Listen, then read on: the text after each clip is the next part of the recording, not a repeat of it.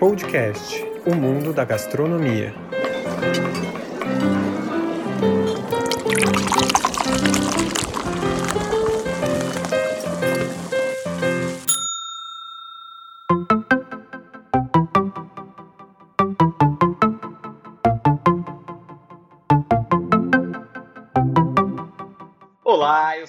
Beto Almeida, seja muito bem-vindo ao fantástico mundo da gastronomia. Há quem diga que mãe é tudo igual, só muda de endereço. Não é de se estranhar então que muitos brasileiros partilhem o mesmo cardápio em reuniões de família. Lasanha, macarronada com muito molho, frango assado com farofa ou creme de milho, bife com batata frita, pudim de sobremesa e outras delícias que sempre estão nas nossas mesas. Os exemplares saídos do caderninho de receitas que passam de geração para geração são muitos e rendem bons frutos também para os restaurantes. O mercado da chamada cozinha afetiva ou comfort food ganhou força com profissionais dedicados a trazer de volta sensações nostálgicas através do paladar. E para bater esse papo, falar sobre esse tema realmente delicioso, eu recebo ela, que é apresentadora, apresentava o programa Cozinha Amiga na TV Gazeta, foi finalista do reality Cozinhando no Supermercado da Discovery Home and Health. Patrícia é formada em comunicação com pós-graduação em neuropsicopedagogia e especialização em inteligência emocional. Atividades com que dava aula na Bahia, de onde vem, sempre através do teatro. Na cozinha, a sua marca é a cozinha brasileira sem mistérios. Sua grande paixão é trazer em suas receitas pesquisas e histórias do Brasil para a mesa das famílias que amam a tradição de uma comidinha confortável. Mesclando a comunicação e a pesquisa culinária, já levou suas receitas ricas em temperos, especialmente nordestinos, às mais importantes emissoras de TV do país, sempre com o objetivo de manter viva a cultura dos temperos brasileiros. Patrícia Gonçalves, seja muito bem-vinda! Oh, meu amor, muito obrigada, muito obrigada, Beto, por me receber aqui nesse podcast maravilhoso para falar de tudo que a gente gosta, né? Que é de comida, é de história boa, é de história de família, porque toda história de família, no fundo, no fundo, traz uma comida como cenário, né? A gente se reúne para comer e dali já surge uma história, já surge um momento inesquecível. Então eu estou muito feliz de poder estar tá aqui para a gente falar sobre tempero, sobre afeto e sobre tudo, né, que a gente gosta nessa vida. Coisa boa. É exatamente isso que você disse, né? A, a comida faz parte da nossa história e a comida é também motivo de resgate. Às vezes, degustando um prato, é um tempero especial, isso te remete a algum momento da tua infância, algum momento da tua história, você lembra de um parente querido. Então, é, é um composto que mexe muito com nosso estômago, sem dúvida, e com a nossa memória afetiva. E essa é tua especialidade, né? Gastronomia afetiva, comida afetiva. Conta um pouquinho, Paty, de onde surgiu esse, esse amor, essa paixão, não só pela comida, pela gastronomia, mas por todo o carinho, por todo o amor que faz parte desse processo tão gostoso. Ah, com certeza, Betinho. O que acontece, né? A gente, é, a comida ela é tão afeto, ela é tão afeto que a mãe ela transforma o seu amor pelo seu filho alimentando ele com leite que sai do seu próprio corpo. Então a comida ela já sai do peito, já sai do coração, assim, é um coração figurado, né? Então ela já sai ali daquele lugar, daquela região das emoções. Eu, você sabe que eu tenho esses estudos sobre emoções, enfim, e a gente observa o quanto está ligada a comida com esses momentos. Então você vai falar, ah, porque quando eu era pequena, a minha avó, aí você tem aquela lembrança da sua avó. O que, é que você lembra da sua avó? Você lembra que sua avó fazia aquele bolo gostoso? Você lembra que a sua avó fazia aquela comidinha? Tanto que fala assim, comidinha de vó, né? Você lembra que ah, minha tia, quando ia, quando a gente ia na casa da minha tia tinha aquela macarronada, ou no meu caso, tinha aquela muqueca, né? Porque lá na Bahia o negócio é muqueca. Então a gente tem essa memória afetiva e isso marca a nossa vida, né? É, a criança desde pequena ela já aprende a chorar para comer. Claro que é uma necessidade dela, mas tem horas que ela já quer aquela coisa, ela já, ela já sente aquele, aquele paladar mesmo, né? E, e de se sentir assim, amado, se sentir carinhado também, né? Para você ter noção, Betinho, a gente hoje, muitas pessoas hoje fazem isso de forma até inconsciente, mas também de forma consciente, né? Você hoje, às vezes, quando você tá num dia que você tá se sentindo um pouco ah, não sei, assim, um pouco meio tristezinho ou um pouquinho meio carente. Aí o que é que você corre? Você corre para tomar um, um, cafezinho quente com um pãozinho dentro, ou você corre para tomar aquele leite quentinho com biscoito. Normalmente você corre para um alimento que te remete a uma memória boa da sua infância te remete a uma memória, a uma memória boa de alguma coisa. Ao mesmo tempo, quando você quer sair para comemorar alguma coisa com os amigos, você fala assim: ah, vamos comer um sushi, vamos comer uma carajé, vamos ali comer. Às vezes você não fala assim, vamos ali passear para fazer isso. Você chama, né? Vamos almoçar, vamos marcar para almoçar, vamos marcar para tomar um café. Até a forma de você convidar as pessoas para se encontrar e conversar e bater um papo, às vezes já entra pela comida, pelo alimento.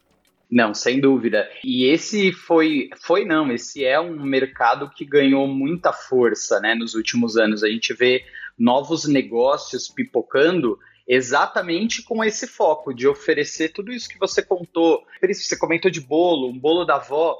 Quantas confeitarias não apelaram muito para esse lado, né? Que além dos doces tradicionais franceses ou os doces mais emblemáticos da confeitaria, passaram a oferecer também aquele bolinho de fubá, que é muito característico ou que atende muito a essa demanda.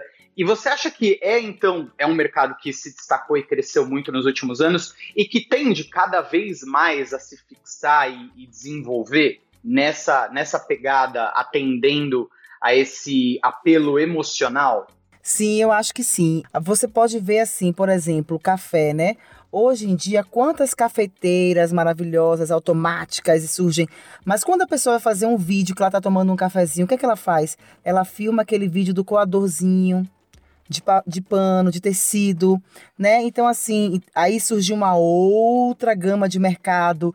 Então, assim, você pode observar que quando a pessoa vai falar assim, ah, aqui é comida caseira, vamos dizer, se ela já não coloca como uma comida, como você falou mesmo, francesa ou uma comida que tenha uma especificidade de uma nação ou de uma cultura, eles falam comida caseira, justamente para te remeter assim, não.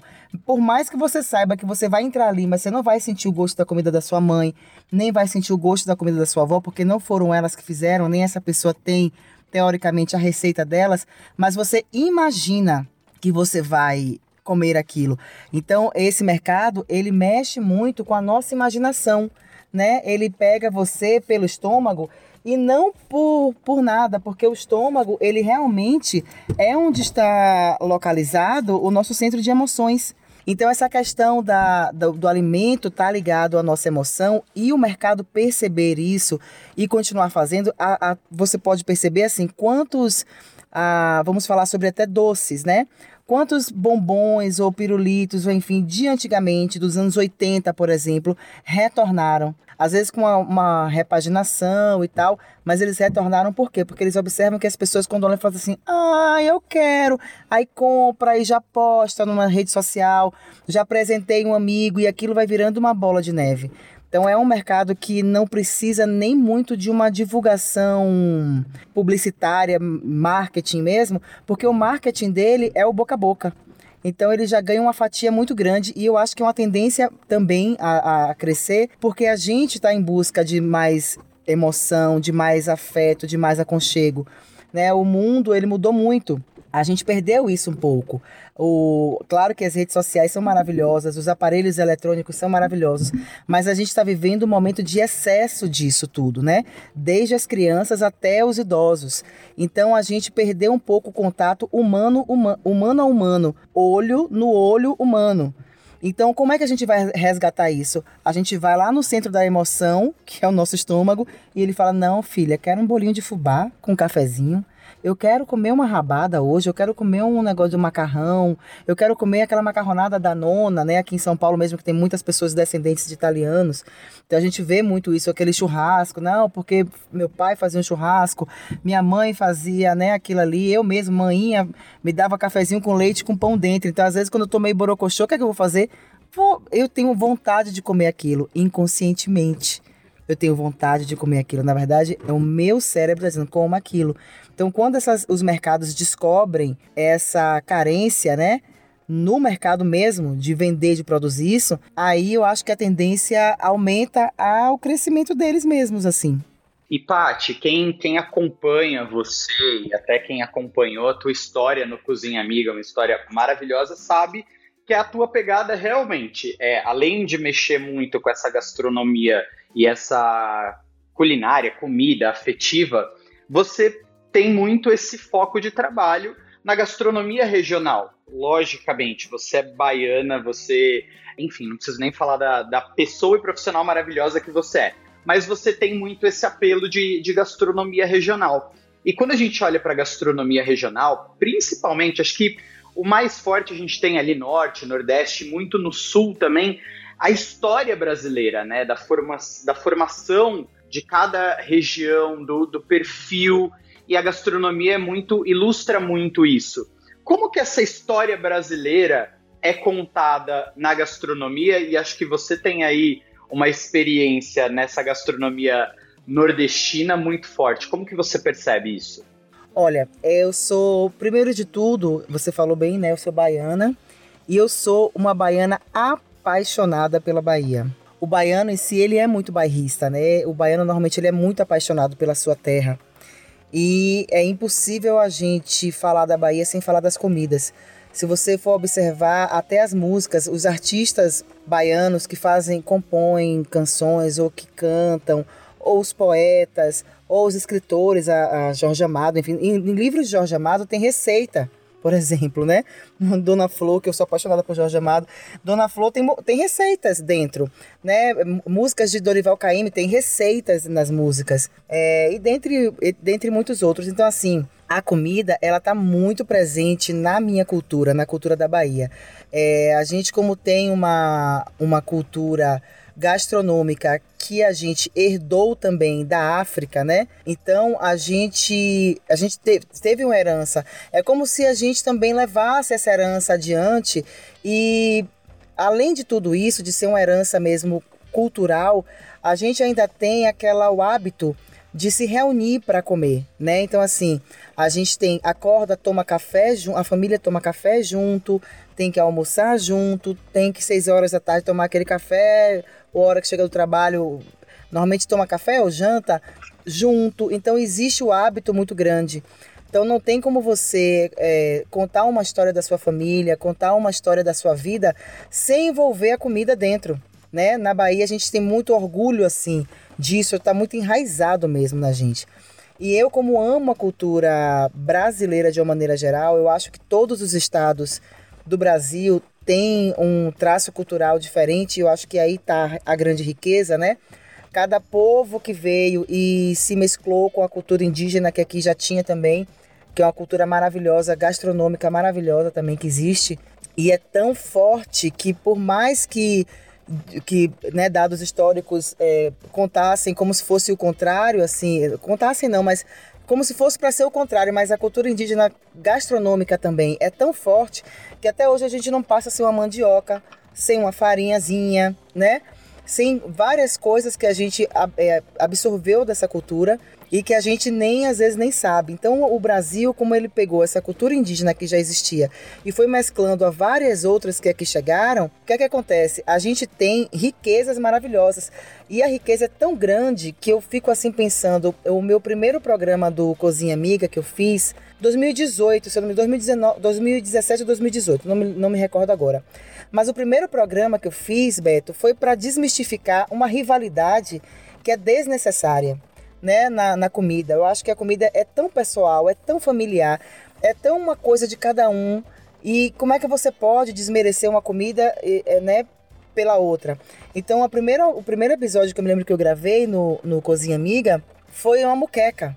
Só que eu falei assim, eu não vou fazer só moqueca baiana porque existe também a muqueca capixaba, que é uma muqueca riquíssima, saborosíssima e que o Espírito Santo tem muito orgulho da muqueca que faz. Então, como eu vou fazer um programa que é em rede nacional para fazer uma moqueca, sendo que eu vou fazer uma moqueca que puxa a sardinha só para o meu lado, para o lado da Bahia. Então, uh, eu pedi para fazer muqueca baiana e muqueca capixaba porque são dois pratos maravilhosos. Aí até já ouvi falar assim, não, é, moqueca é só a capixaba, moqueca baiana é ensopado, porque leva leite de coco. Porém, isso é um, é um, é um pouco equivocado, assim, porque se você for até ao dicionário mesmo, é, ele coloca muqueca como aquele ensopado de peixe que pode ou não leva leite de coco, enfim. Então, assim, não existe rivalidade é, na, nas comidas brasileiras. Eu acho que uma complementa a outra. Assim como existe o vatapá do Pará, que é diferente do vatapá de Fortaleza e é diferente do vatapá da Bahia, mas é tudo vatapá e é tudo uma delícia. Então, como eu sou uma pessoa que amo comer, amo conhecer temperos diferentes, eu vou comer o vatapá da Bahia, eu vou achar uma delícia. Eu vou comer o vatapá de Fortaleza, eu vou saber que é diferente do que eu estou acostumada, mas é uma delícia. Vou comer o vatapá do Pará, é uma delícia. Venho aqui para São Paulo e eu, eu aqui em São Paulo, minha paixão é o picadinho. Aqui em São Paulo sabe fazer carne muito bem. O Sul também sabe fazer carne muito bem. Então eu sei que eu vou comer uma carne aqui em São Paulo, vou achar uma delícia. Vou comer uma carne do Sul, vou achar uma delícia, vou saber que é diferente. Mas assim, o que eu tenho que entender é que cada prato que perdurou naquele, naquele estado, cada prato que ficou como um traço característico daquela cidade, daquele estado, é porque carrega também um pouquinho do traço emocional, psicológico, cultural daquele povo. Então, quando você chega e você respeita as pessoas, você acha bonito o outro, né? Não acha, não, só o meu é bonito, só o meu é gostoso. Se você partir do princípio que assim, pô, eu sou um copo vazio, e eu vim, vim aqui para experimentar e eu quero curtir essa cidade diferente, eu quero curtir essa comida diferente. Então, assim, eu sou uma apaixonada por isso, por chegar e conhecer. E quando eu chego, Betinho, no lugar, eu quero comer aquela comida mais esquisita. Se falar assim, ó, não, você tem aqui. O que que tem? Eu vou chego na cidade, né? Fala assim, ah, aqui tem o, um filé com fritas, que eu amo. Aqui tem um camarão, com, é, aqui tem um camarão, é, a milanesa, que eu amo. Mas tem aqui um cacto com escorpião, com não sei o que. Eu, vou dizer. eu quero esse. Eu já quero aquele porque eu já quero conhecer. Às vezes, através da comida, você consegue entender até a, a temperatura daquela cidade, a temperatura daquelas pessoas, entendeu? Então eu me sinto abraçada e eu me sinto conhecendo o Brasil cada vez mais. Sempre que alguém viaja, por exemplo, eu sei que eu estou me estendendo na, na, na, resposta porque é uma resposta que Imagina, eu amo mesmo. Que estendendo é um, nada. É um tema que eu amo, eu sou muito apaixonada. Sempre que alguém viaja para algum lugar, fala assim: traga tempero para mim, traga alguma coisa para mim, traga um negócio para mim diferente, um tempero, um negócio. Aí a pessoa sempre traz um temperinho, uma. uma já me trouxeram muda de jambu, sabe? Do, do Pará. Eu falei, gente, esse aí realmente se dedicou mas é uma coisa que eu sou apaixonada e eu acho que quanto mais você se abre para conhecer o novo e para de defender apenas o que é o que já é conhecido, o que é seu, você tem a chance de conhecer coisas mais maravilhosas e enriquecer muito mais a sua culinária, ou pelo menos o seu paladar.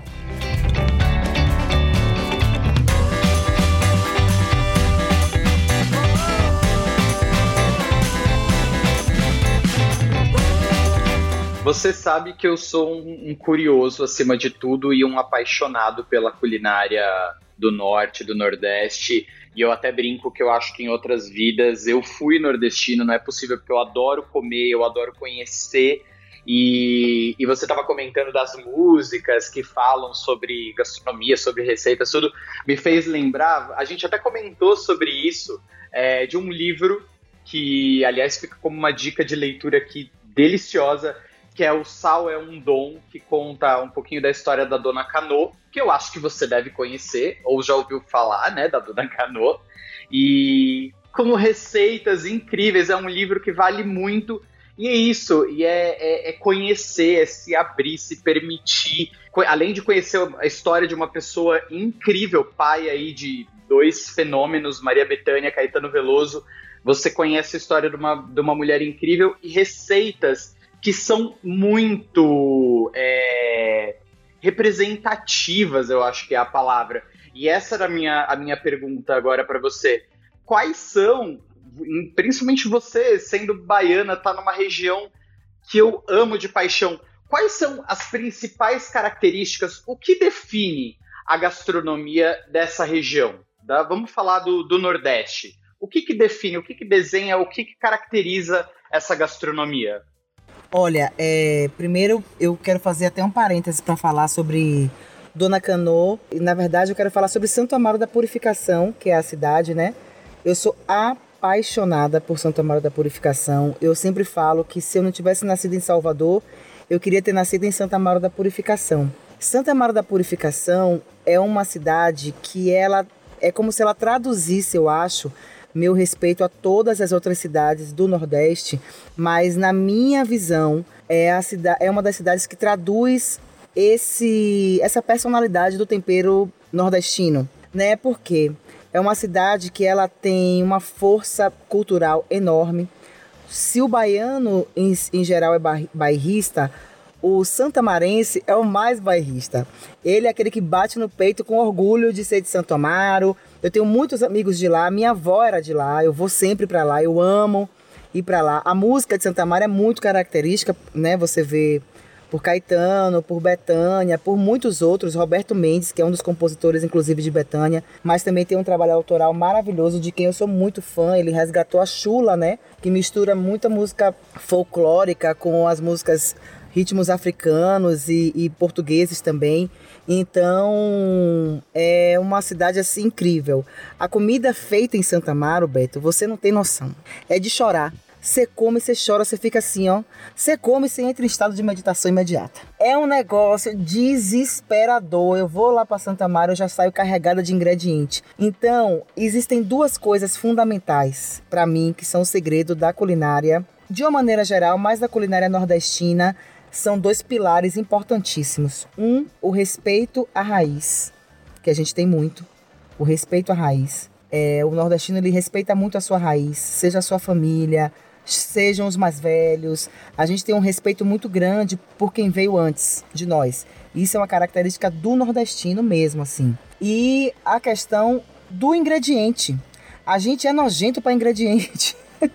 a gente quer fazer o, o, o acarajé se não for o dendê que a gente quer, a gente não faz. Se não for aquela chouriça, aquela linguiça lá defumada do interior de não sei aonde, não sei aonde, ah, tá, ficou gostoso. A gente faz, né? Claro que a gente faz. Ficou gostoso, mas a gente fala assim, não, mas não ficou igual. Você tá entendendo? Então a gente tem essa coisa. Claro que o nordestino ele aprendeu a se virar e fazer de tudo como ele tinha que fazer, né? Devido também a uma história de muita pobreza. Então, talvez isso deu ao nordestino uma criatividade muito grande para manipular temperos de uma forma alquímica mesmo, entendeu? Então, assim, é, a gente não tem medo de temperar as coisas. É para botar cebola? É uma cebola, bota duas. É assim, entendeu? A gente cozinha assim. É uma colher de sopa? Uma colher de sopa minha de manteiga, Beto, parecem três. Você tá entendendo? A gente não tem medo de, de temperar, de, tem que ser carregado, tem que ser, você tem que se sentir abraçado, apertado, falar assim, para que vai quebrar minhas costelas, sabe? É aquele abraço de tempero, falar assim, misericórdia. Mas a gente gosta disso, a gente gosta de comer aquilo e sentir assim, não, eu estou lá em Santa Mara agora, não estou lá na Paraíba agora. Sabe aquela carne de sol que você come na Paraíba, aquela sopa que você toma lá no Aracaju? Aracaju tem umas sopas maravilhosas em Sergipe. A, o beiju, né, que a gente chama de tapioca, a tapioca pra gente é a farinha e o beiju é o lanche, aquela merenda, aquela, aquele, aquele dobradinho com, com recheio. Então aquele beiju que a gente come lá a gente fica, meu Deus, você pode até comer um igual, eu não sei aonde, mas se não tiver aquela manteiga de garrafa que foi lá, já fica diferente. Então acho que são esses dois pilares assim. A questão da tradição, de gostar de repetir aquela receita, não mudar tanto. Claro que a gente muda, cada família muda um pouco, mas a gente procura sempre manter alguma coisa, né? Mesmo que ah, seja um prato desconstruído, gourmet, mas se mantém assim, você sente aquela raiz. Se a pessoa é, fizer mesmo com o olho na culinária nordestina, aquela raiz tem que ser mantida, né? Então, assim, é, é um sarapatel, você tem que manter alguma coisa da raiz. Se você desconstrói muito, aí já não é aquele sarapatel que a gente conhece, entende? Então, assim, é, a gente tem muito isso e ingrediente, assim, sabe? É, o leite de coco tem que ser um leite de coco gostoso, né? É um camarão, tem que ser um camarão fresco. Tem, é peixe, tem que ser um peixe fresco. A gente não gosta de coisa passada, né? Então, assim, eu acho que a culinária do Nordeste, ela é muito enraizada mesmo. Acho que a palavra é essa. E, assim, tô falando isso, gente, não tô falando que é a melhor culinária, não. Todas são uma delícia, já falei isso antes. Mas, como você pediu para dar umas características da culinária nordestina, os pilares eu acho que são esses.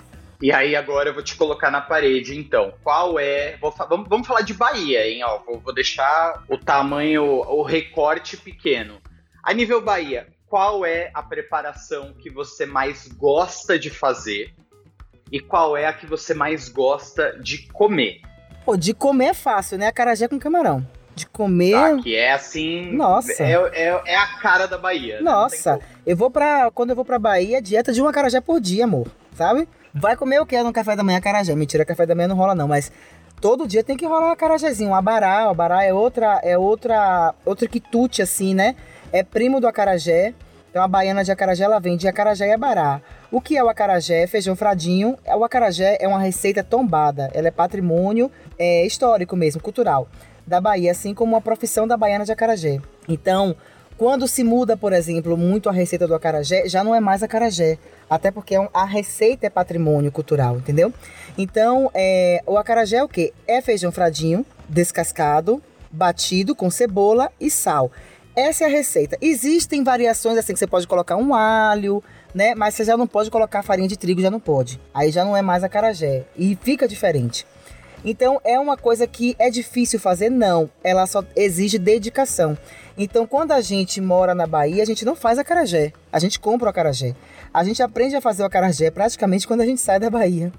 E o abará é o primo do acarajé, que sempre que a gente vai na Baiana, a gente fica assim, ah, vou comer abará ou acarajé hoje. O abará é exatamente aquela mesma massa do acarajé, acrescidos de azeite de dendê e camarão defumado, né? Batidos, tudo batido, e aí cozido na palha da banana. Na palha da folha da bananeira, na verdade, né? É exatamente a mesma coisa. Só um é frito no dendê, outro é cozido. Essa é o que eu mais gosto de comer, acarajé com, com camarão. E o que eu mais gosto de fazer é, sem dúvida, a muqueca. Sem dúvidas a muqueca, porque a muqueca é muito versátil, né? A muqueca baiana, né? Que eu faço mais. A capixaba eu acho uma delícia, mas a gente tá falando da comida baiana, então é uma coisa que a gente... Eu amo fazer é, de vários tipos de, de, de proteínas, né? Mas a que eu mais gosto, ou até de banana da terra também, de caju, mas a que eu mais gosto de fazer e comer é a de camarão, né, amor? Eu sou apaixonada por camarão. Então, assim, fazer muquequinha assim é rapidinho, tipo assim. Ah, vamos fazer uma muquequinha hoje, para mim, assim, é pra, é pra fazer com a mão nas costas, entendeu? E aí cada família baiana tem a sua receitinha do coração, né? Eita coisa maravilhosa. Pati, preciso perguntar. E o dilema do coentro? Eu não preciso nem perguntar que você deve amar coentro. Eu, eu particularmente gosto, mas imagino que você ama de paixão. E aí, bota coentro ou não bota coentro? Bota coentro.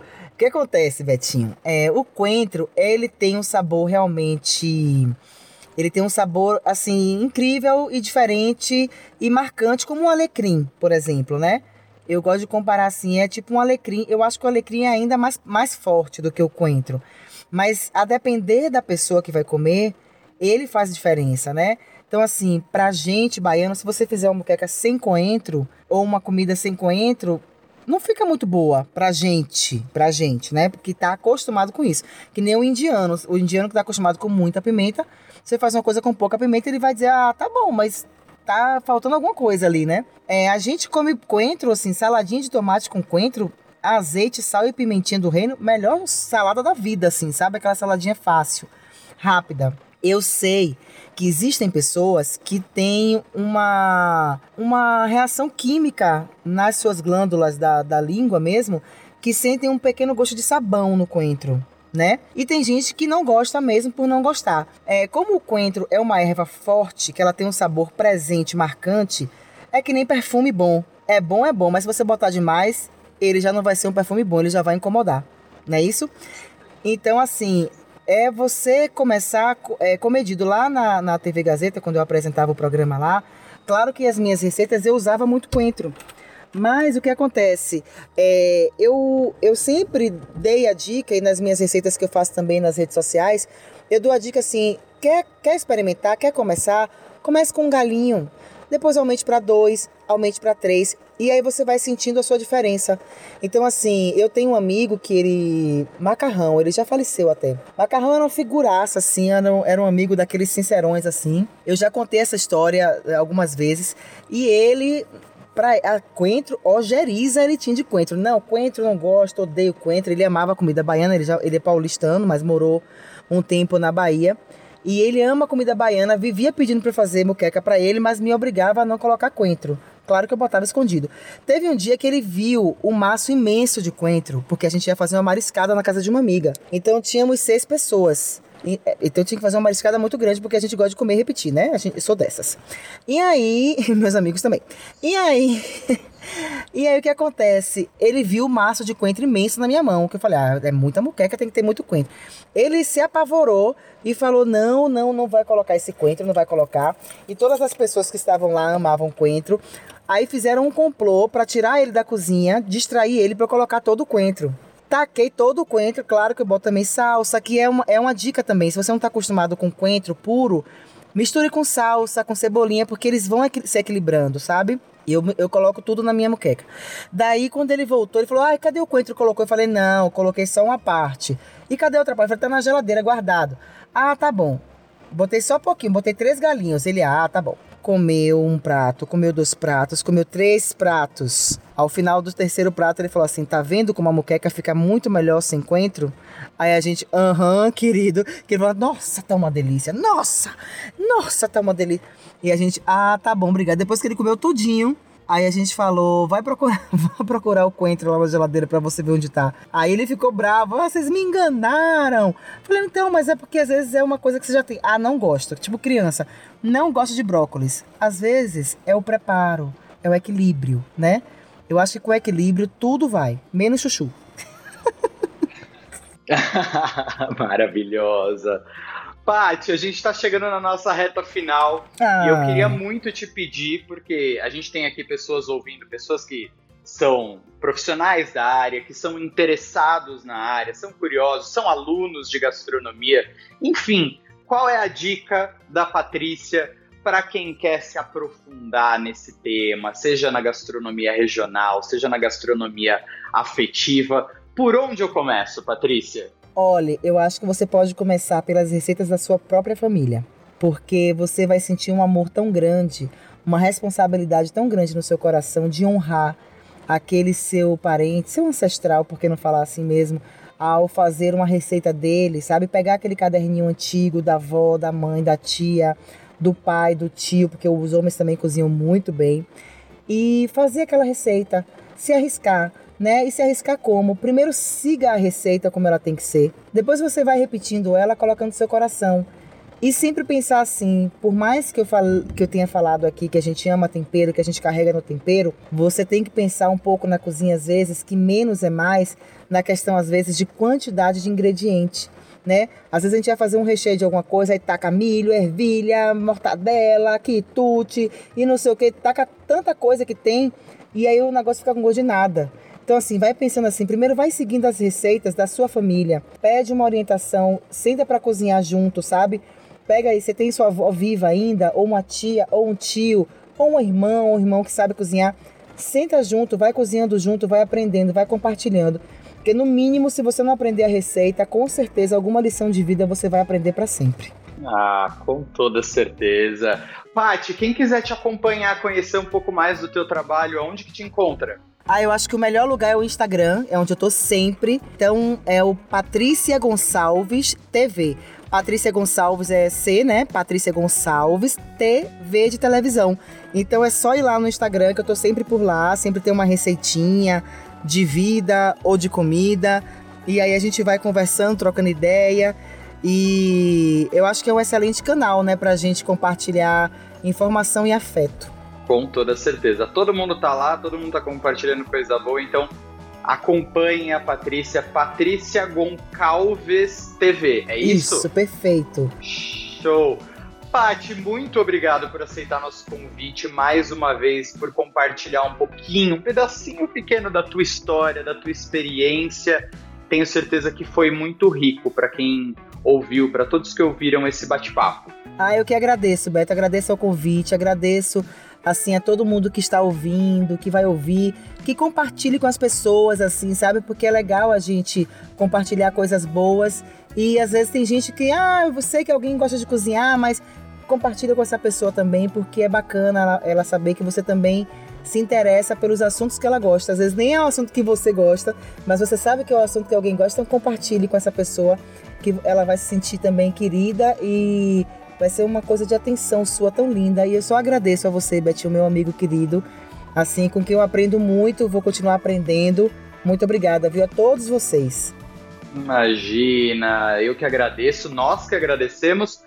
O papo foi com Patrícia Gonçalves e todos vocês que acompanharam esse bate-papo.